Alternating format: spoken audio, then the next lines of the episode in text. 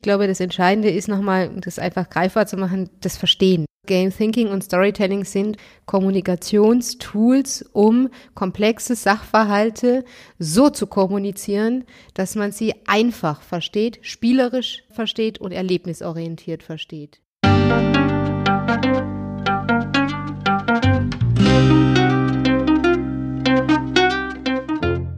Schön, dass du wieder reinhörst.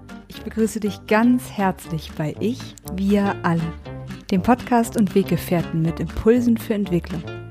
Wir bei Shortcuts laden interessante Personen ein, die uns zu den Themen Selbst, Team und Werteentwicklung inspirieren. Für mehr Informationen zum Podcast und zur aktuellen Folgeschau vorbei unter www.ichwiralle.com.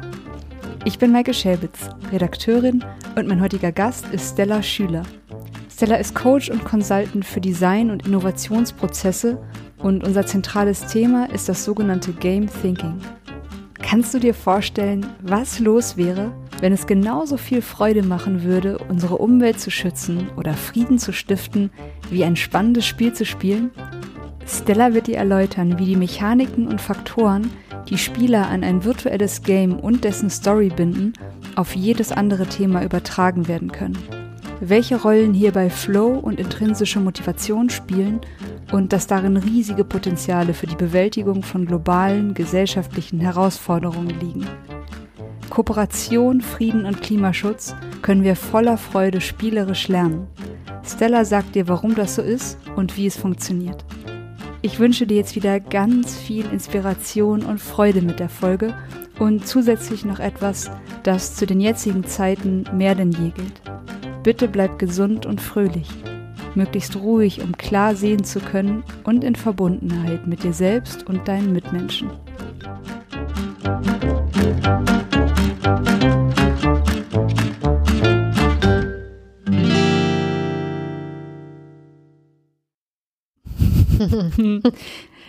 Wir dürfen uns ja auch bekringeln. Auf jeden Fall. Kurzer Check-in. Ich bin gerade voller Vorfreude auf dieses Gespräch und auf meinen heutigen Gast. Und zwar geht es heute um ein Thema, was ich vor wenigen Wochen noch null auf dem Schirm hatte, so überhaupt nicht und von dem ich mittlerweile denke, dass es, dass es ein riesiges Potenzial hat, unser Leben und uns als Menschen, ich würde sagen, tiefenwirksam zu transformieren und wirklich ungeahnte Potenziale zu heben. Und zwar geht es heute um Game Thinking und das ist nichts anderes als das Gesamtspektrum von allen Arten von Spielen oder spielerischen Lösungen. Und ja, ich hatte dieses Thema absolut nicht auf dem Schirm und ich bin mega, mega gespannt. Und ich habe mir jetzt zu diesem Thema, ich würde sagen, eine absolute Expertin eingeladen, und zwar Stella Schüler. Hi, Hi. Stella. Hi, Maike, ich freue mich auch hier zu sein. Stella, um dich noch mal kurz vorzustellen, du bist selbstständiger Coach für künstlerische Workflows, Design und Innovationsprozesse. Und als ich jetzt noch mal heute Morgen auf dein LinkedIn-Profil geguckt habe, da steht schön fett im Banner Kreativität entfalten, Innovationsprozesse beflügeln und verborgene Schätze bergen. Ja, genau. Und was man bei dir tatsächlich nochmal dazu sagen kann, hätte ich auch nie gedacht, dass es sowas überhaupt gibt. Du hast zuletzt vier Jahre als Professorin für, für Game Design an der Vitruvius Hochschule in Leipzig gearbeitet. Das ich muss gerade lachen, weil du sagst, dass es sowas gibt. Das ja, finde ich lustig. ich hätte nie gedacht, dass es für diese Themen wirklich eine Professur gibt. Für mich klingt das wie so ein, wie so ein kleiner Jungentraum. So, Mama, ich werde Professor für Computerspiele oder für Spielen. Es klingt fast ein bisschen wie ein Traum für sowas eine Professur zu haben. Ich finde es total geil. Ich glaube, wenn mein Opa gewusst hätte, dass ich irgendwann Professorin für Game Design würde, dann hätte der die Augenbrauen hochgezogen, gesagt, das billige ich nicht. ja, Mit der Professur wäre hoch einverstanden gewesen, das hat er sich immer gewünscht, aber ich nicht.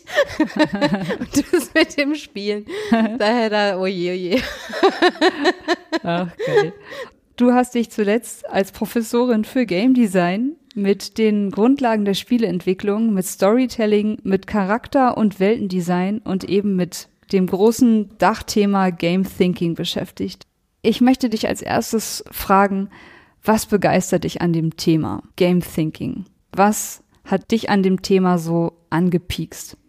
Also was mich wirklich richtig begeistert, sind die Chancen, die daraus entstehen. Ja, und da führe ich so gerne das Spiel World of Warcraft an, was wahrscheinlich jeder kennt und viele schon äh, gespielt haben, also zumindest gehört haben sie es.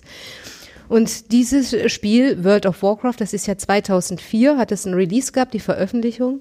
Und da gibt's Zahlen, die sagen, dass ähm, Spieler überall auf der Welt 50 Milliarden, also die Zahl muss man sich einfach mal reinkloppen, und das sind 5,93 Millionen ja, Jahre, ja.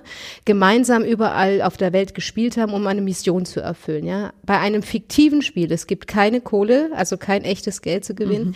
Und sie tun das, ja. Und da gibt's auch so eine, ich glaube, das ist sogar ein Rekord, bin ich mir aber jetzt nicht ganz sicher. Aber dass da so viele Spieler auf einmal gespielt haben, ich glaube 25.000 irgendwas mit so einem, dass die Surfer dann wirklich schon, also dass es dann zu Surferproblemen kam. Ne? Mhm. Und das muss man sich mhm. einfach vorstellen. Es ist ein fiktives Spiel und die kollaborieren. Und das ist das, was mich halt auch so anfixt bei den Games, dass es Kollaborationen absolut fördern kann Ne? Und ähm, das Gehirn auch zum Beispiel nicht unterscheidet zwischen Realität und Fiktion. Also, ne? Mhm. also auch bei anderen Sachen ist es der Fall, also nicht nur beim, beim Game, aber wir haben dadurch natürlich eine Wahnsinnschance, auch gerade wenn wir das auf heutige Herausforderungen übertragen.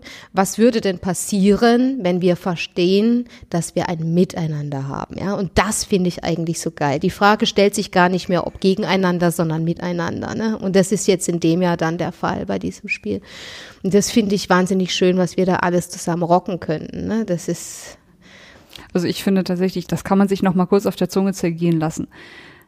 Seit 2004 haben alle Menschen weltweit, die dieses Spiel spielen, 5,93 Milliarden Jahre an Zeit ja. gesamt in dieses Spiel investiert. Ja, ja, genau. Also das ist mehr Zeit, als es diesen Planeten gibt. Ja. Das ist eine Wahnsinnszahl. Also und das auch gerade mit der aktuellen Herausforderung, vor der wir stehen, ohne das jetzt Richtig, speziell genau. thematisieren zu wollen, aber genau. was da alles genau. möglich ist. Ohne, ja. ohne Zwang sozusagen. Mhm. Einfach ja. freiwillig Menschen. Also ich kenne Leute, die haben ihr halbes Leben hinten angestellt. Für viele hat es vielleicht dann aber auch schon, schon suchtähnliche Züge angenommen. Aber Menschen sind auf so einer Basis bereit, ganz, ganz, ganz viel zu investieren, wenn es Freude macht, wenn es Spielen ist. Das, weil es Freude macht und natürlich, also diese Mechaniken, die dahinter liegen, ne, die kann man auf alles übertragen. Ne? Okay. Und deswegen vergleiche ich das auch gerne eben mit einem mit einem scharfen Messer oder mit einem Messer. Also diese ganzen Game-Mechaniken, dieses Game-Thinking.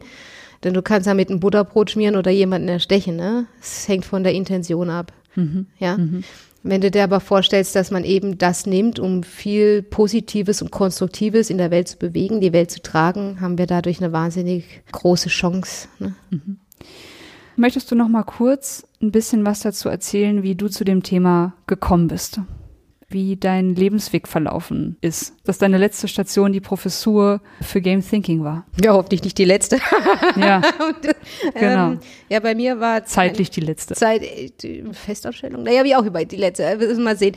Jedenfalls, ähm, ich hoffe, dass es ihm noch viel Entwicklung geben wird. Ja, das finde ich klar. ultimativ immer mega wichtig. Ähm, und mein Lebenslauf, wenn man sich den mal anguckt, du hast den ja auch gesehen, der ist ja mega bunt, sag mal, oder vielseitig. Ne? Auf jeden Fall. Also ich habe ja zum Beispiel als erstes eine abgeschlossene Ausbildung zur Mediendesignerin, dann habe ich ein äh, Diplom in Architektur, dann habe ich Bühnenbild und Szenografie studiert auf dem Master, dann mhm. bin ich am Ende zur Game-Professur gekommen ne, und in allen Bereichen auch gearbeitet. Und ich persönlich war oder bin auch immer so auf der Suche. Also das heißt nicht, dass ich nicht weiß, ähm, wer ich bin, sondern dass ich gerne eben Sachen ausprobiere und checken möchte, was gibt's noch zu entdecken, was gibt's noch zu erfahren. Das, also auch diese Neugier, ja. Also auch Potenzialentfaltung, das wünsche ich mir für andere, aber auch für mich selber, denn irgendwie es gibt zu viel zu entdecken. Warum soll man sich auf eine Sache festlegen? Also der, das erschließt sich für mich gar nicht. Auch in der Schule hat sich das noch nie erschlossen. Man soll wissen, was man werden will. Wo soll ich das wissen, was ich werden will? Also selbst jetzt weiß ich noch nicht, was ich werden will. Also, also mhm. so plakativ gesagt und ähm, Ja, und über diese ganzen Erfahrungen bin ich dann witzigerweise auch halt irgendwann beim Gaming gelandet, was natürlich damit zu tun hat, dass ähm, für die Hochschule das auch sehr interessant war. Meine Expertise damals schon vor der Professur war das interessant, weil ich ja breit aufgestellt bin, also mit diesem ganzen Design und Kunst. Äh, Zeug, ich mal sagen. Ne? Und es ja auch um Räume ging, um Charaktere, um Dramaturgien, um Raumdramaturgien, aber auch um Character Design und Genau, also du hast am Theater, du hast am, am genau. Bühnenbild gearbeitet. Das ja. sind so Hintergründe. Bühne und Kostüm, ne? Also und das ist ja klar und das sage ich auch mal ganz schön. Also in der Architektur, da entwirfst du Gebäude. Bei Bühne und Kostüm entwirfst du ganze Welten oder auch im Film entwirfst du Welten. Und beim Game hast du natürlich, du erschaffst ganze Universen, ja? Also die interaktiv erlebbar sind. Das finde ich natürlich großartig. Also das heißt von der Partizipation, ne? Die Menschen könnte es erleben, da eintauchen und so weiter. Und auch anders als Bühne, weil da könnten jetzt mal ja sagen, da entwirft man ja auch Universen. Hm, nee, nicht ganz, weil es gibt immer noch die Schwerkraft so mhm. und die hast du im Game nicht mehr. Ne? und das ja. finde ich halt besonders geil. Wenn ich da ein Gebäude auf den Kopf stellen will, weil es gibt keine Schwerkraft, dann tue ich das. Das versuchst du mal im Theater. Also das heißt, da ist natürlich im Game sind noch mehr Gestaltungsmöglichkeiten, also die mich jetzt interessieren mhm. persönlich. Mhm. Und auch das Partizipatorische, das finde ich eben ganz extrem wichtig. Ähm, warum mir persönlich das Gaming-Thema eben inzwischen noch mehr ans Herz gewachsen ist als Bühne und durch die Partizipation. Mhm. Wir hatten uns ja überlegt, jetzt als erstes nochmal eine Grundlage für unsere Zuhörer hier zu legen. Mhm. Deswegen möchtest du nochmal so ein bisschen erklären, was genau ist Game Thinking? Was bedeutet das und was verbirgt sich dahinter? Mhm. Also man kann sagen, dass Game Thinking so der Überbegriff ist. Mhm. Und damit ist im Prinzip das Gesamtspektrum von allen Spielen und allen spielerischen Lösungen gemeint, die teilweise auch also in jeden Kontext gesetzt werden können, das mal unabhängig davon, also kurz Spiele und spielerische Lösungen aller Art. Ganz oft hören wir ja bei, äh, also oft auch in der Wirtschaft oder irgendwo Gamification hier, Gamification dort, ja. Aber Gamification ist nur ein Teilbereich von Game Thinking. Und jetzt komme ich mal dazu. Game Thinking meint nämlich alle analogen und alle digitalen Spiele. Also das bedeutet, dass da analog auch Mensch ärger dich nicht dazu gehören, auch Monopoly gehört dazu, dann digitale Spiele, zum Beispiel jetzt World of Warcraft oder die, was da noch so gängig ist, ist aber auch das freie Spiel von Kindern gemeint. Dann Gamification ist auch ein Teil davon und das meint eigentlich, oder also nicht nur, es meint die Übertragung der Game-Mechaniken, also Games haben Mechaniken, die Übertragung dieser Mechaniken in einen Nicht-Game-Kontext. Also das heißt, wir nutzen spielerische Elemente, um zum Beispiel einen Prozess zu optimieren. Ja, hat auch wieder was mit Intention zu tun, aber es ist erstmal, es ist kein Spiel. Gamification ist kein Spiel, okay. sondern eine Übertragung von den Mechaniken in einen Nicht-Spiel-Kontext. Dann haben wir Playful oder Gameful Design. Das ist zum Beispiel, wenn man äh, spielerisch auch durch eine App geführt wird. Ist auch kein Spiel, aber du wirst spielerisch, also erlebnisorientierter durchgeführt. Ne? Dann führe ich immer ganz gerne Serious Games an. Nochmal separat. Eigentlich kann man aber auch sagen, Serious Games sind nur in Anführungsstrichen digitale Spiele. Ja? Aber ich führe die extra an, weil man darunter wieder ganz viele Kategorien aufmachen kann ne, unter Serious Games, deswegen nenne ich die nochmal extra. Dann haben wir Game Storming, das zählt auch unter Game Thinking. Das ist eine Innovationstoolbox, also ja, eine Toolbox für Design- und Innovationsprozesse, um zum Beispiel Teambuilding, Ideenfindung, Kollaboration, Connectivity und so weiter anzuregen, auf eine spielerische Art und Weise. Und dann aber auch Spielzeuge gehören dazu, also ne, Bälle, Tischtennis und so weiter. Ne? Okay. Also das gehört alles unter Game Thinking. Mhm man kann sagen, Game Thinking ist sozusagen das Dach. Ja. Die anderen Sachen, die kommen darunter. Vereinen sich darunter. Vereinen sich darunter, ne? Okay. Ich fände es jetzt an der Stelle nochmal total spannend, über so eine ganz grundlegende Frage zu sprechen, nämlich, warum spielt der Mensch eigentlich? Also was kannst du über Spieltrieb sagen. Was ist das oder vielleicht, wo kommt das her? Also tatsächlich, das wüsste ich auch gern, warum der Mensch spielt. Und da gibt es da verschiedene ähm, Spieltheorien von verschiedenen Wissenschaftlern, schon ältere, neuere und abschließend möchte ich gleich vorwegnehmen, konnte das bisher noch abschließend nicht geklärt werden. Mhm. Erst einmal, warum spielt der Mensch alle Lebewesen spielen, das hat man schon herausgefunden ja sogar die Dinosaurier.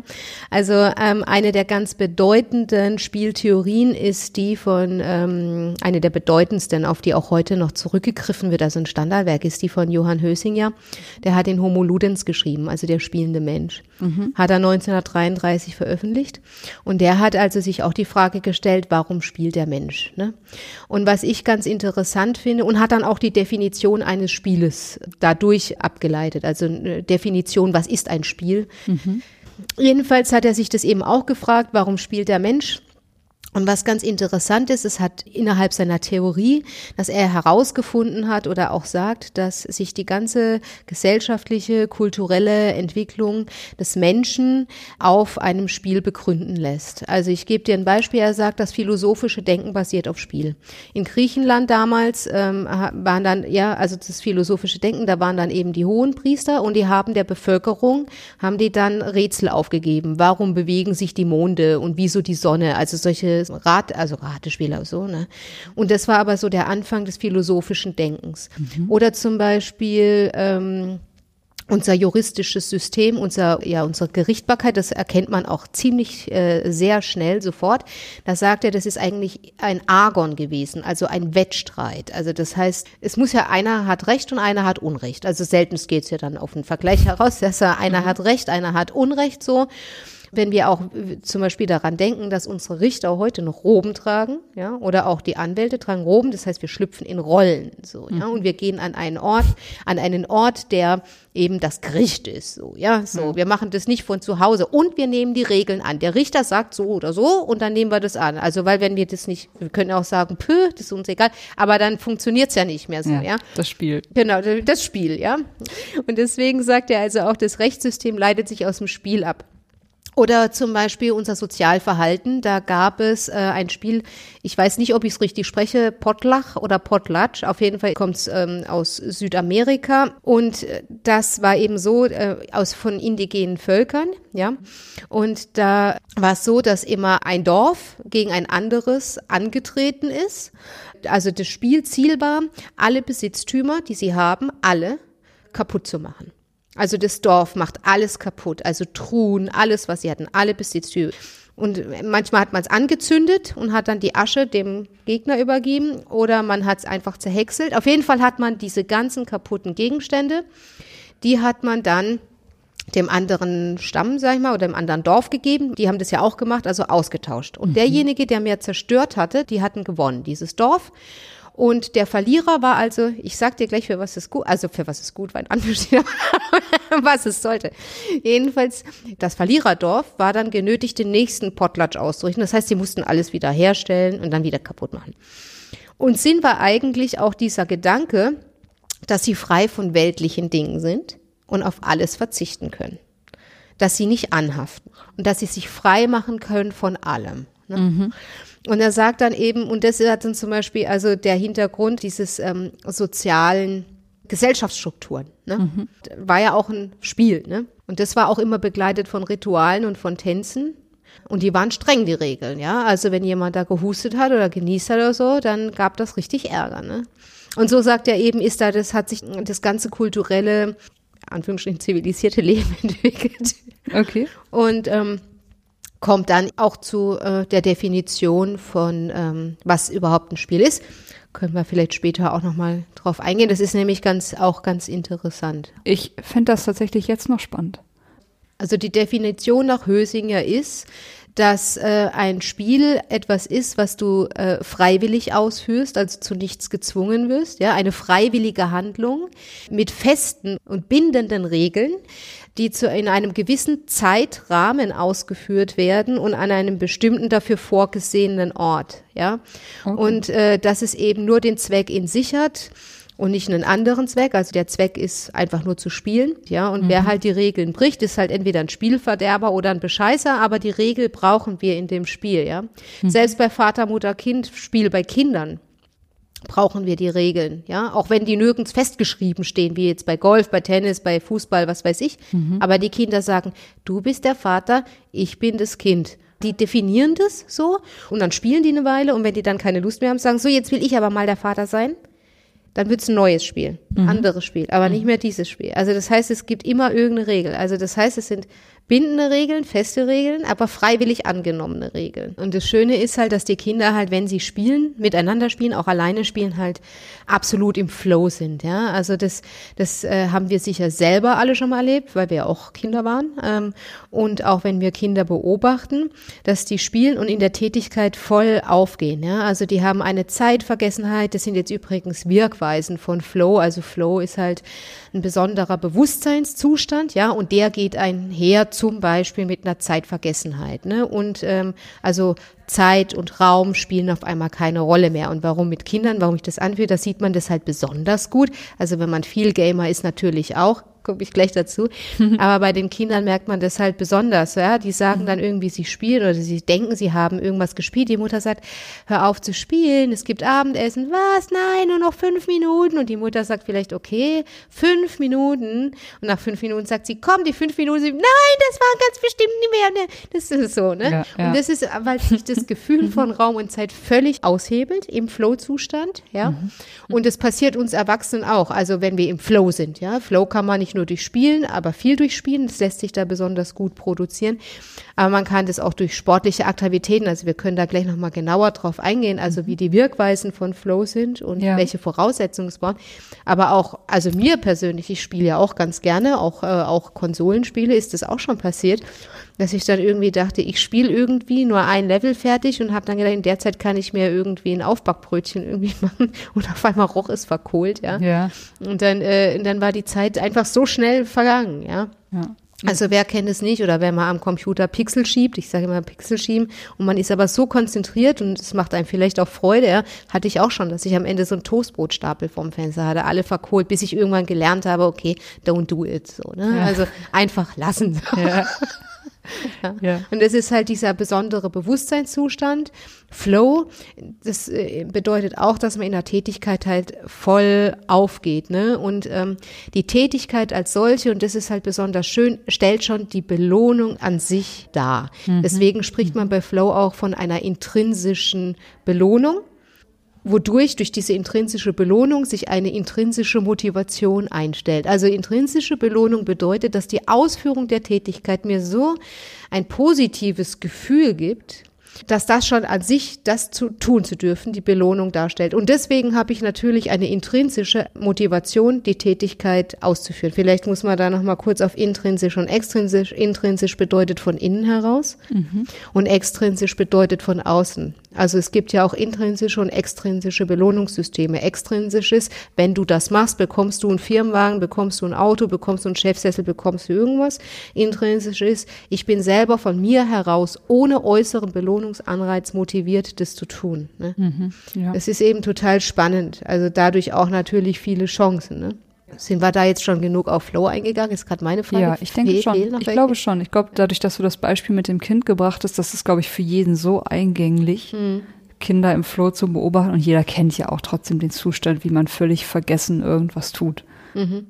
Was ich noch interessant finde, ist, glaube ich, dass man im Flow-Zustand, also zum Beispiel ist ja auch Flow gerade gerne genannt mit Kreativität, ne? Kreativ, mhm. kreativ. Also kreativ, ich liebe Kreativität, aber manchmal ist ja inzwischen schon so ein Buzzword, ja, Kreativität ja. und Innovation so. Und tatsächlich ist es aber gar nicht voneinander zu trennen, denn Innovationen sind ja nur möglich, wenn wir kreativ sind. Dann was bedeutet Kreativität? Kreativität bedeutet erstmal neu schaffen. Und wie erschaffen wir etwas neu? Indem wir alte neue Sachzusammenhänge neu vernetzen. Mhm. Und jetzt kommt Flow ins Spiel. Mit Flow, und es ist nachgewiesen, da gibt es Studien, ja, ja, bist du vier bis 700 Prozent kreativer. Mhm. Ja, im Flow-Zustand, weil du hoch konzentriert bist nur bei der Sache darauf und dir das auch Spaß macht und vor allem sich deine Neuronen oder deine Synapsen, ich bin kein Hirnforscher, äh, aber äh, viel schneller miteinander neu vernetzen, also alte und neue äh, Sachinformation. Und das Interessante ist eben auch, dass dieser Flow-Zustand sogar ein bis zwei Tage anhalten kann, nachdem wow. die eigentliche Sache, also nachdem diese Tätigkeit bereits beendet ist. Und das finde ich richtig krass, ja. Mhm. Mega und auch, spannend. ja, und auch total spannend, ja, und eben auch in Bezug auf Innovationen. Also gerade wenn man dann irgendwie sagt, wir sollen alle innovativ sein und, und kreativ sein, dann muss man eben auch berücksichtigen, wie sind wir denn überhaupt kreativ, um Mhm. dann den Nährboden, weil du das ja eingangs auch sagtest, bei mir steht da irgendwie Kreativität auf meiner Webseite und so und Potenziale bergen. Das hat ja eben damit zu tun. Wie kommen wir denn erstmal an unsere Kreativität ran? Wie kommen wir im Flow-Zustand an die Kreativität ran? Was macht es mit Innovation und welche Schätze bergen wir dann? Ne? Ich glaube, da hast du jetzt gerade ganz viele wichtige Sachen so für mich nochmal so zusammengefasst. Also einmal, was ist Flow? Was ist das für ein Zustand, in dem ich, kennt auch, glaube ich, jeder, ne, in dem ich völlig Zeit, Raum vergessen einer Tätigkeit nachgehe. Und dann bist du nochmal so auf extrinsische und intrinsische Motivation, auf diese Differenz eingegangen. Ja. Was ich jetzt gerne noch kurz noch mal so ein bisschen konkretisieren würde, was du ja eben auch schon angerissen hast, was sind Bedingungen für Flow? Okay. Ähm, ich möchte gleich darauf eingehen, was Bedingungen für Flow sind. Was ich ganz kurz vorher einschieben will, was Ja. nämlich auch nochmal direkt mit dem Game zu tun hat, ist, dass man in Games, und deswegen sind die eben auch intrinsische Motivationstools hochwirksame oder können Ja. sie sein, Aha. will ich mal so sagen, können, ja, müssen nicht dass man in Games sehr schnell Flow produzieren kann und zwar abrufbar produzieren kann. Und das hat natürlich jetzt mit den Bedingungen von Flow zu tun. Ne? Äh, deswegen wollte ich das vorher noch mal ganz kurz einschieben, weil dann wird nämlich jetzt klar, wenn man im Hinterkopf hat, okay, in Games äh, kann Flow sehr schnell reproduziert sein und wir beantworten jetzt die Frage, was sind die Bedingungen von Flow, dann wird nämlich auch klar, wie das funktioniert. Also wie das wirklich genau funktioniert und warum das rein hypothetisch, theoretisch, oder es wird ja auch schon gemacht, diese Mechaniken oder sagen wir mal diese Bedingungen auf andere, wie eingangs erwähnt mit dem World of Warcraft, mit dem Kollaboration, warum das übertragen werden kann. Ja. Also erstmal, Flow ist ganz wichtig, dass du ein ganz klares Ziel hast. Ganz klar. Ja, also es muss klar sein, die Mission, das Ziel, was ist die Herausforderung. Das hast du ja in Games. Du weißt zum Beispiel, du kennst die Mission oder wenn du, müssten wir jetzt weiter ausholen, aber ein Story-driven Game hast, ist zum Beispiel dann, wo du noch nicht weißt, was genau am Ende da entsteht, aber ist das Spielziel zu entdecken, was da entstehen soll oder was das Storyende ist. Das ist ganz klar. Dann bist du vor allem, und das ist extrem wichtig für Flow, in einem Zustand, wo du weder unter noch überfordert bist. Weil unterfordert wirst du dich langweilen. Seltener hört man Bore-out, aber das gibt's tatsächlich auch. Nachgewiesen zum Beispiel bei Gefängniswärtern, die äh, ständig nur auf und zuschließen. Ja, Bore-out, weil die Tätigkeit ist für die einfach, ne? Und dann aber die ständige Überforderung, wo du ständig irgendwie überfordert bist. Weil in beiden Fällen kommst du, ob du unter- oder überfordert bist, in eine Stressreaktion rein. Dann haben wir drei Möglichkeiten. Freeze, Fight or Flight, ja, und das wieder Reptiliengehirn und so. Reptiliengehirn ist nichts mehr mit Flow, ja. So. Also erstmal nur so für, sonst würde der Podcast nachher die Folge drei Stunden dauern, aber erstmal Reptiliengehirn funktioniert nicht, so. Dann hast du ein regelmäßiges Feedback und durch diese ständige Unter, also dass du eben nicht in einer Unter- oder Überforderung bist, es soll dich herausfordern, es soll dich challengen an die Grenze und vielleicht ein bisschen drüber gehen. Ja, es gibt auch diesen Flow-Kanal. Wen das interessiert, kann das auch mal googeln. Ja, das lässt sich jetzt rein verbal schlecht erklären, weil es gibt ein schönes Schaubild. Ja, der Flow-Kanal oder Mihai Csikszentmihalyi. Ich weiß nicht, ob ich den vorhin schon erwähnt habe. Der hat ja das Buch Flow geschrieben. Kann man auch noch mehr lesen. Jedenfalls, also wenn du da dich leicht challenged, dann wächst du zwar einerseits an der Aufgabe, aber gleichzeitig behältst du das Gefühl der Selbstkontrolle. Das bedeutet, dass du den, den Eindruck und den Gedanken hast, du kannst kontrollieren, was gerade passiert und es gleitet dir nicht aus den Händen. Weil wenn du den Eindruck hast, du hast einen völligen Kontrollverlust, dann wirst du meistens Angst bekommen. Angst, Reptiliengehirn und so, ne? Also Ja. nochmal darauf zurück. Also ich so. muss der Herausforderung mich gewachsen fühlen. Du musst glauben, dass du der Herausforderung gewachsen bist. Also das, ja, ob du es am Ende bist oder nicht, spielt keine Rolle. Du musst es glauben, dass du das bist, ja. Und es muss, äh, vor allem ähm, ist eine Bedingung, dass sich dann zum Beispiel jetzt in Spielen auch gut zu beobachten, Schwierigkeitsgrade anpassen. Also du bist ja nicht am Anfang in ein Spiel geworfen mit der, mit dem finalen, sagen wir mal, Endgegner oder was auch immer. Es muss ja auch nicht ein Gegner, aber mit der, mit dem, mit der Schlussherausforderung bist du ja nicht von Anfang an konfrontiert, sondern du steigst ein mit einem Tutorial und testest dich ran und kannst dich da reinfühlen und lernst während dem Spiel. Übrigens ist deswegen Spielen auch ein mega super Lerninstrument, weil Spielen schon be also beinhaltet, dass du lernst, weil du lernst ja Regeln. Hm. Jedenfalls ähm, steigert sich dadurch eben die Schwierigkeit. Also das ist auch eine Flow-Bedingung, dass sich das immer wieder an deine Fähigkeiten anpasst. Mhm. Ja? Dass du dich ständig weiterentwickeln darfst. Ja? ja. Also auch gerade wenn wir da, wir sind ja hier auch, ähm, wenn man das in, in die Unternehmenswelt trägt, wir dürfen uns ständig weiterentwickeln in Spielen. Ne? Und die Herausforderungen passen sich an. Und wir bekommen halt Feedback, ne? kontinuierlich Feedback. Also wir merken, waren wir erfolgreich oder nicht. Also in einem Spiel zum Beispiel, wenn ich nicht erfolgreich bin, dann sterbe ich vielleicht, muss zu einem Save Point oder sowas zurück, ja. Oder ich bin erfolgreich und bekomme dann irgendeine Belohnung dafür. Also im, im Spiel eine Belohnung. Oder wenn es ein Spielfortschritt ist oder so. Ne? Also mhm. in Story-Driven Games, Story-Driven bedeutet eben, dass das Spielziel ist, zu entdecken, um was es in der Geschichte geht, ist es zum Beispiel so, dass die Belohnung dann vielleicht nicht für alle, aber da, überwiegend darin besteht, dass man auch sieht, wie sich die Charaktere weiterentwickeln. Da ist zum Beispiel Character Design dann extrem wichtig, dass die sich dann auch sehr differenziert verändern, ja. Genau, und das sind eben dann diese Flow-Bedingungen, die kann man halt in Spielen sehr schnell herstellen und auch kontrollieren, ja. Und wenn wir dann eben merken, wir sind selbstwirksam, wir strengen uns an, wir lernen dazu und wir schaffen das, dann haben wir von uns aus heraus Lust, das zu wiederholen.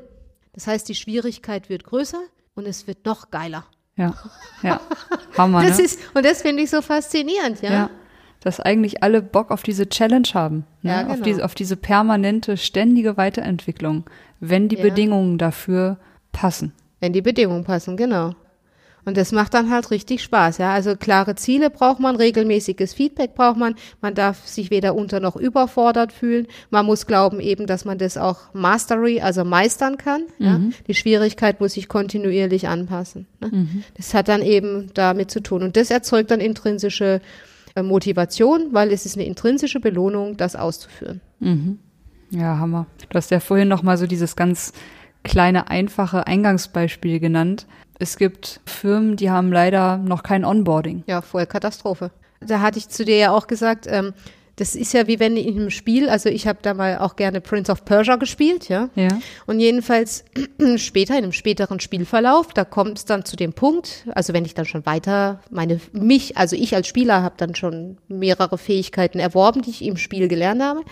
Da muss ich zum Beispiel irgendwie gleichzeitig das Wasser zum Gefrieren bringen, also anhalten, die Zeit zurückdrehen und dann auch noch darüber springen. So, alles gleichzeitig mit dem ja. Controller, ja. Ja. Und ich kann das aber irgendwann und freue mich. Aber ich habe ja vorher auch erstmal ein Tutorial gehabt, ja. Und wenn mir jemand von vornherein sagen würde, so, also jetzt ähm, ganz am Anfang vom Spiel, ich weiß noch gar nichts, ich hatte kein Intro, ich hatte kein Tutorial, ich hatte gar nichts, ja. Und jetzt sagt das Spiel zu mir, okay, also jetzt hältst du das Wasser an, jetzt drehst du die Zeit rückwärts und du springst darüber. Dann, also ich ich wäre so das überfordert. Du bist sofort Frust, Demotivation. Frust, Frust, Demotivation, weil ich ja den Eindruck hätte, das kriege ich nie hin, das schaffe ja. ich nie, das ist ja. so zum Kotzen. Und wenn ich das nicht muss, dann lege ich den Controller weg. Ja, wenn ich das aber in einem Arbeitskontext in Anführungsstrichen muss, man muss ja gar nichts, man kann ja immer kündigen, aber sagen wir mal, natürlich stehen dann andere soziale Faktoren dahinter, ja. warum man das dann eventuell nicht tut, aber einen Burnout bekommt. Haha, ja. Wo ich dann so denke, das würde doch, nie, also nie, niemals, ja. das muss man sich einfach. Spieledesigner haben es verstanden? Ja, genau. Wir haben jetzt, würde ich sagen, schon ganz viele Eckpunkte unseres großen Themas besprochen. Wir haben einmal über Game Thinking gesprochen, in dem Zusammenhang, warum spielen Menschen oder was ist überhaupt ein Spieltrieb, sind dann dazu gekommen, über Flow zu sprechen, über Flow-Bedingungen, die häufig mit einem Spiel zusammenhängen. Und ich würde jetzt gerade noch so ein weiteres Puzzleteil hinzufügen. Einfach ein Thema, mit dem du dich auch viel beschäftigst, ist das Storytelling. Mhm. Wir haben vor allem darüber gesprochen, dass eine Story super wichtig sein kann, wenn ich eine Botschaft oder eine Vision teilen möchte. Mhm. Genau, das, also eine Botschaft oder eine Vision teilen ohne eine gute Story ist praktisch nicht wirksam nicht, also nicht wirksam. Es ist halt, die, die Chance von Storytelling ist eben, dass man, sag ich mal, auf emotionale Weise und auch erlebnisorientiert, das hat es zum Beispiel mit dem Game auch gemeinsam. Also ich sage immer ganz gerne, dass auch Game oder Game Thinking, wie auch immer, oder Game, sagen wir mal Games, und auch Storytelling eigentlich Kommunikationsmedien sind. Ja, also erlebnisorientierte Kommunikationsmedien über Game Thinking und die ganzen möglichen haben mhm. schon genug gesprochen. Und bei Storytelling ist eben auch das Interessante, dass es da eben Forschungen gibt, ganz speziell die Persuasionsforschung, Persuasion aus dem Lateinischen überzeugen, die sagt, dass eine emotionale Persuasion, die also durch Storytelling möglich ist, ja, da können wir auch später nochmal drauf eingehen, äh, wesentlich effektiver ist als eine rein rationale. Und was meine ich damit? Also eine rein rationale Persuasion, wie wir sie auch gerne in der Wissenschaft sehen, sind eben Zahlen, Daten, Fakten. Die werden uns präsentiert so und wir müssen dem dann intellektuell oder wie auch immer der Sache folgen. Wir müssen das nachvollziehen und es dann eben für uns auswerten, annehmen, wie auch immer, ja. Bei der rein rationalen Persuasion geht man davon aus, dass die Menschen eben eine gleiche Weltanschauung in Anführungsstrichen haben oder eine, eine gleiche Übereinkunft von Daten und Fakten. Also das heißt auch, man muss ein gleiches Verständnis dafür haben, ja. Und ein gleiches Interesse. Ja. Okay. Ich gebe dazu gleich noch ein Beispiel, ja. Während bei der rein emotionalen Persuasion das gar nicht notwendig ist, dass wir ein gleiches Verständnis haben. Ich gebe dir ein Beispiel du und ich, wir haben, wir haben ja schon im Vorfeld ein bisschen gesprochen. Wir sind jetzt, sag ich mal, nicht so autoaffin. Sind wir nicht, ja. Jetzt kommt einer und sagt, ey, da ist der neue XY, wir wollen hier keine Marken machen, der hat so und so viel Räder und so und so viel Zylinder und so und so viel PS und so und wir, und wenn du da unter die Motor und wir würden gucken, mh, okay, alles klar. So, ja. So. Mega spannend. Würde uns jetzt mal mega spannend, ja, weil uns das Thema nicht interessiert. Ist mir doch egal, ob der vier oder sechs Zylinder hat, ja. Also lässt uns kalt. Wenn jetzt aber jemand kommt und sagt zu dir, ey, das Auto, das hat so einen geilen großen Kofferraum. Ich will hier übrigens keine Autowerbung machen. Ich will ja. nur erklären, wie das funktioniert. Ja. ja. Das hat so einen geilen Kofferraum und da kriegst du dein Zelt rein und mit dem Zelt und mit dem Auto, mit dem bist du flexibel und damit kannst du in den Wald fahren und dann kannst du dich direkt ans See stellen und dann macht ihr dann Lagerfeuer und dann könnt ihr das Zelt aufschlagen und das baut ihr aus dem Auto hinten raus und dann liegt ihr da und dann guckt ihr in die Sterne ist es nicht geil? Dann sagst du, ja, cool, Mann. Was für ein Auto tut das? So, ja, verstehst du? Auf einmal interessiert dich das, ja.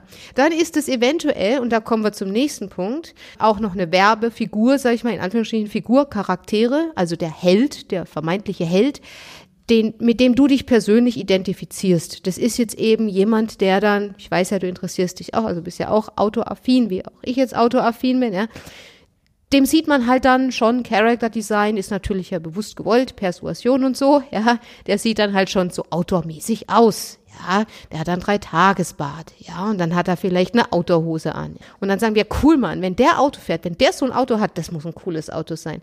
So funktioniert es. Und wenn wir uns dann noch mit dem Helden, und da sind wir beim nächsten Punkt, identifizieren, würden wir ihm schon gar nicht unterstellen, dass er uns negativ von etwas überzeugen will, denn wir wollen uns ja mit dem Held identifizieren. Wir finden den ja cool. Dann spricht man auch von der Exemplifizierung. Also es ist ein Beispiel, ja, von dem auch, was wir haben wollen. Wir kriegen ja was ganz anderes verkauft, ja. Und dann unterstellen wir dem nicht, dass der uns ein Auto verkaufen will. Wir denken, cool, Mann, der, der zeigt uns jetzt, wie man da so richtig Abenteuer erlebt. Das ist ja cool. Und auf einmal finden wir das Auto cool, obwohl uns das überhaupt nicht interessiert. Mhm. Also so. Und das kann man natürlich auf alles andere auch anwenden. Nehmen wir mal Klimathema oder irgendwas. Dann erzählt dir jemand die Daten und Fakten. Das habe ich zum Beispiel auch schon gehört in meinem Umfeld, ja, das, und ich kann es auch nachvollziehen, dass sie sagen, okay, da wird jetzt gesagt, CO2, so und so viel wird da ausgestoßen, aber was bedeutet das denn? Ich kann das nicht begreifen. Das heißt, da würden Metaphern weiterhelfen. Das ist so groß wie ein Fußballfeld zum ja, Beispiel. Es wird so, immer von genau. Tonnen CO2 und. Genau. Und was bedeutet das? Mach genau. mal Bild, mach mal ein Bild. Das versteht doch kein Mensch. Also versteht kein Mensch, ja, ne? aber so, genau. ja. Und was weiteres ist eben auch, dass äh, Storytelling ähm, Reaktanzen vermindert. Reaktanz bedeutet Widerstand, ja. Und das ist zum Beispiel, wenn wir jetzt Zahlen, Daten und Fakten hören, also auch die Überwindung der Reaktanz, weniger durch äh, Storytelling, durch die Emotion. Weil bei Reaktanz, wenn wir jetzt rein Zahlen, Daten und Fakten hören, dann geht unser Gehirn ganz, wenn wir jetzt nicht tief in diesem Thema drin sind, aber schnell auch davon aus, dass uns ganz bewusst Zahlen, Daten und Fakten bewusst vorenthalten werden. Oder wir haben den Eindruck, wir werden manipuliert oder sowas, ja. Und das ist natürlich auch ein ganz wichtiger Aspekt von dem Storytelling. Ne? Und letztendlich, ehrlich gesagt, wir sind alle von Storytelling ununterbrochen umgeben. Die Werbung funktioniert ja nur noch über Storytelling. Wenn wir eine Bierwerbung sehen, erklären die uns, dass das irgendwie abhängig machen kann und dass das irgendwie fünf Prozent hat und dass du nach drei so und so viel Prozent im Blut hast. Oder sagen die, Mensch, geil, da sitzt du an der Nordsee mit deinen Freunden und chillst und es ist richtig cool. Und es geht dir der Wind durchs Haar, das ist doch mega geil. Und ja. bei Tagesbad hast du auch noch, du bist sexy, wenn du Bier trinkst, ist doch super. Ja, ja? Also muss man absolut. sich einfach mal reinziehen. Ja, auf jeden Fall. Auf jeden Fall. Vor allem, wenn du das zehn Jahre machst, dann bist du immer noch genauso sexy. Das sind halt die Chancen von Storytelling, ja. Und deswegen auch gerade in Kombination mit Game. Natürlich funktionieren Games auch problemlos ohne eine Story, aber je nachdem, was für eine Botschaft man auch vermitteln will, mit dem Erlebnisorientierten, mit der Interaktion, mit Verlernprozessen, also dass man bewusst nachhaltige Verhaltensänderungen, das dürfte jetzt vielleicht auch klar geworden sein, ja, mit mhm. der Überzeugung, ist natürlich eine Story schon auch ein weiteres wichtiges Instrument, ja. Mhm. Will ich mal sagen. Oder Tool, ja. Ich finde, du hast jetzt gerade eben schon so ein richtig spannendes Beispiel genannt, nämlich Zahlen, Daten, Fakten am Beispiel CO2. Ja. Das ist für mich jetzt gerade genau so ein lebenspraktisches Beispiel, wo wir jetzt dazu kommen, dass wir sowohl Gaming als auch richtig geiles Storytelling nutzen können, dass das ein Riesenhebel sein kann, um zu einer echten wirksamen Veränderung beizutragen und all diese Themen eben so zu kommunizieren und so in die Gesellschaft zu bringen, dass Leute Bock haben, sich damit zu beschäftigen und vor allem, dass wir es auch einfach viel besser verstehen. Ja. Und willst du da vielleicht so ein paar Beispiele bringen für NGOs, für Unternehmen, für Menschen, die was verändern wollen. Also total gerne. Ich glaube, das Entscheidende ist nochmal, das einfach greifbar zu machen, das Verstehen, ja. Game Thinking und Storytelling sind einfach Kommunikationstools, um komplexe Sachverhalte so zu kommunizieren, dass man sie einfach versteht, spielerisch versteht und erlebnisorientiert versteht. Und ähm, ich hatte da zum Beispiel auch ein Modul im Rahmen meiner Professur, das hieß äh, Serious Gaming. Möchte ich jetzt aber bitte nicht noch tiefergehend ähm, einsteigen. Ganz grob gesagt bedeutet es eben, dass es ein Spiel ist, was äh, über den reinen Unterhaltungszweck hinausgeht. Also mhm. noch einen weiteren Grund hat, erzählt zu werden oder erschaffen zu werden sozusagen. Mhm. Ja. Jedenfalls in diesem Rahmen, in diesem Modul Serious Gaming habe ich dann als Inspiration meinen Studierenden Amnesty International Journals ausgegeben. Ja? Mhm. Und ähm, habe gesagt, sie waren natürlich frei, ob sie das als Inspiration nehmen oder nicht. Sie hätten auch was anderes machen können, aber ich habe ihnen das als Inspiration gegeben, hat gesagt, guckt euch mal die Artikel durch, was inspiriert euch und was könntet ihr ähm, als Thema nehmen, um daraus ein Spiel zu entwickeln? Ja, was wollt ihr oder was könnte man damit erzählen? Erfahrbar, erlebbar, sinnlich machen, multisensorisch übrigens, limbisches System. Jedenfalls sind daraus dann eben Spiele entstanden, zum Beispiel über äh, die Meeresverschmutzung. Da hat man Fisch gespielt und der ist dann durchs Meer und es wurde halt immer äh, dreckiger und schmutziger und man hat halt gesehen, dem Fisch geht's immer schlechter und so, ja. Eine andere Gruppe hat was über Mobbing gemacht und hat da eben, man hat den Gemobbten, also den Gemobbten gespielt und hatte dann auch richtig Angst und hat dann eben auch aus dieser Sicht des Gemobbten eben auch den Mobber als Monster empfunden und hat dann versucht, mhm. sich in Schränken zu verstecken, also Mobbing in der Schule. Mhm. Um darauf aufmerksam zu machen, was bedeutet es denn Mobbing? Was macht es denn? Äh, finde ich eben auch einen starken Impact oder ganz toll auch die eine Gruppe, die was gemacht hat zum Thema Demenzkrankheit, also so, ja, was bedeutet das? Und das war für die Angehörigen und man hat das aber aus der Perspektive des Demenzkranken gespielt, ja.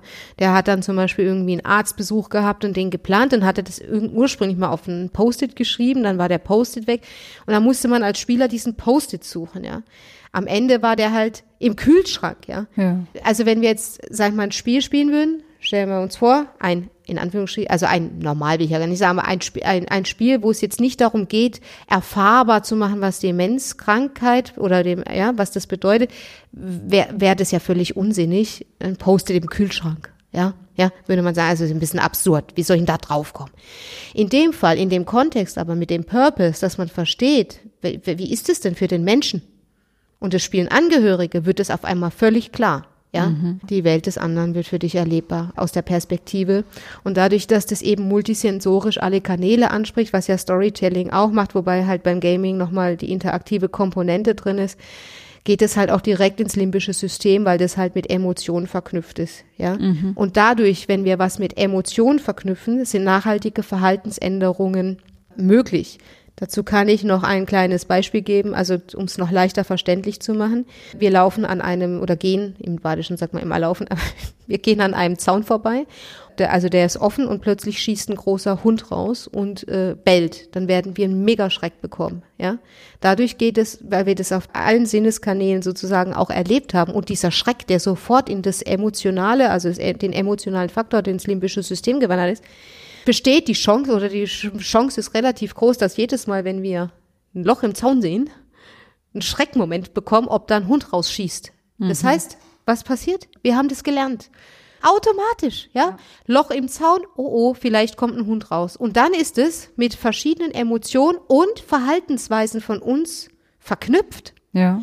Das, dieses Loch im Zaun, was vorher einfach nur ein Loch im Zaun war, ist durch diese Erfahrung auf einmal so gravierend hängen geblieben, dass es uns in unseren Emotionen beeinflusst und unser Verhalten. Mhm. Ne? Krass, ne? Also jetzt an einem realen Beispiel. Und ja. witzigerweise, und warum führe ich das an, ist es dem Hirn nämlich völlig wurschtepip egal, das hat mir im Vorfeld auch mal besprochen, ob es eine Erfahrung real oder fiktiv macht. Mhm. Ja? Mhm. Und, das, und zwar hat man da auch mit Studien auch getestet, dass da Hirnströme und so weiter und Körperreaktionen von Gamern gemessen wurden. Und da hat man eben erkannt, wenn die dann in einem Spannungsmoment sind, wo gleich viel passieren wird, haben die gleichen körperlichen Reaktionen, als wäre das in echt. Ne? Ja, krass. Das, also Puls ging hoch, Pupillen waren dann erweitert, Schweißausbrüche und so, feuchte Hände, ja, hippelig, ja, Herzfrequenz mhm. habe ich ja schon gesagt. Also das heißt, es unterscheidet da nicht. Ja. Mhm auch sich ja mit Affirmationen Sachen vorstellt, weil das Gehirn das eben nicht unterscheidet. Ne? Mhm. Ja? Mhm. Also da auch wieder Storytelling. Also das heißt, wir können sehr, sehr viel Positives dadurch in die Welt tragen. Ja.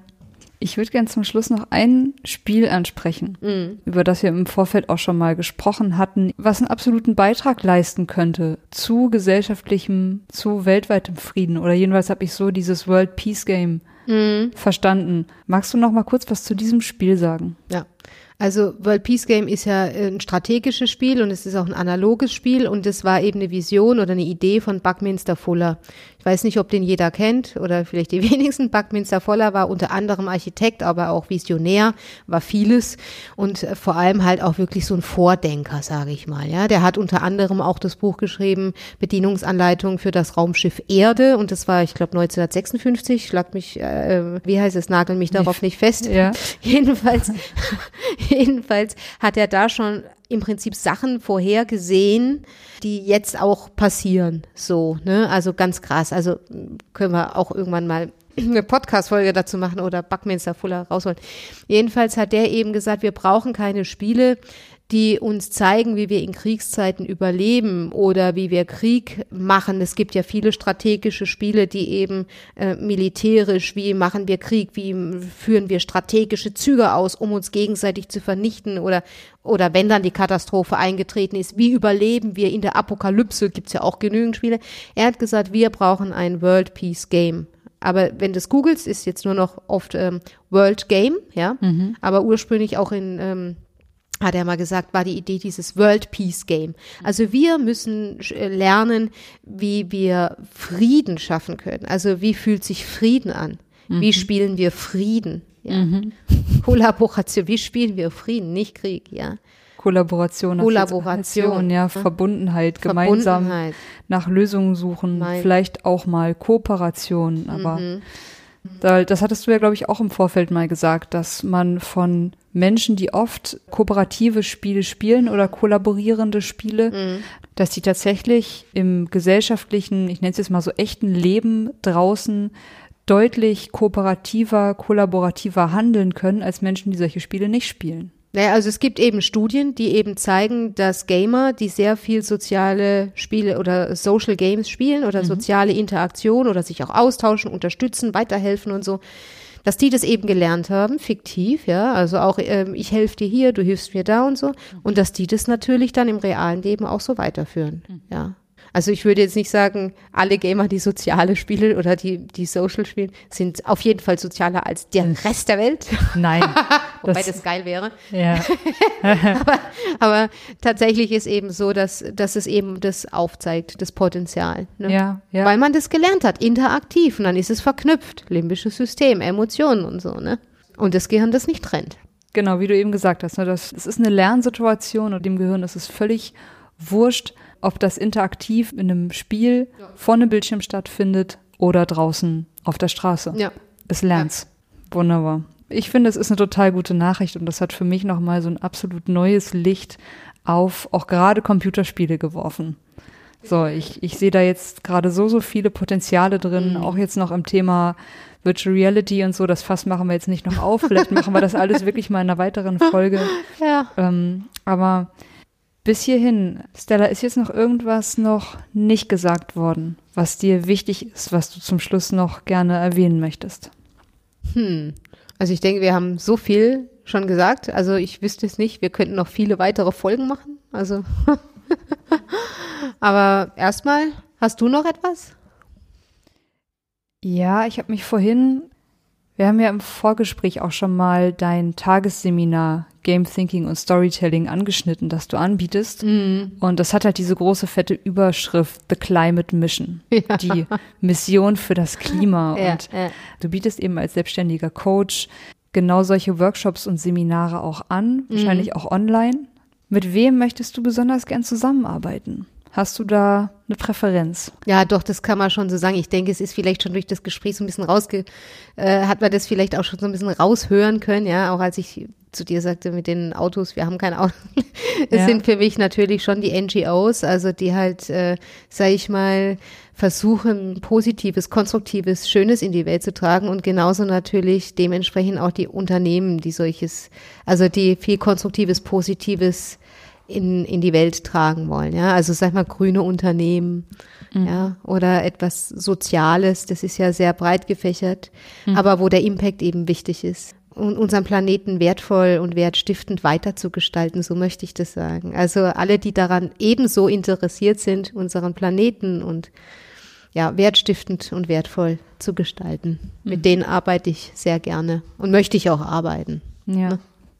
Stella, ich danke dir für dieses abgespacede Gespräch, was mich auch nochmal in ganz andere Welten transportiert hat. Ja, schön, da freue ich mich.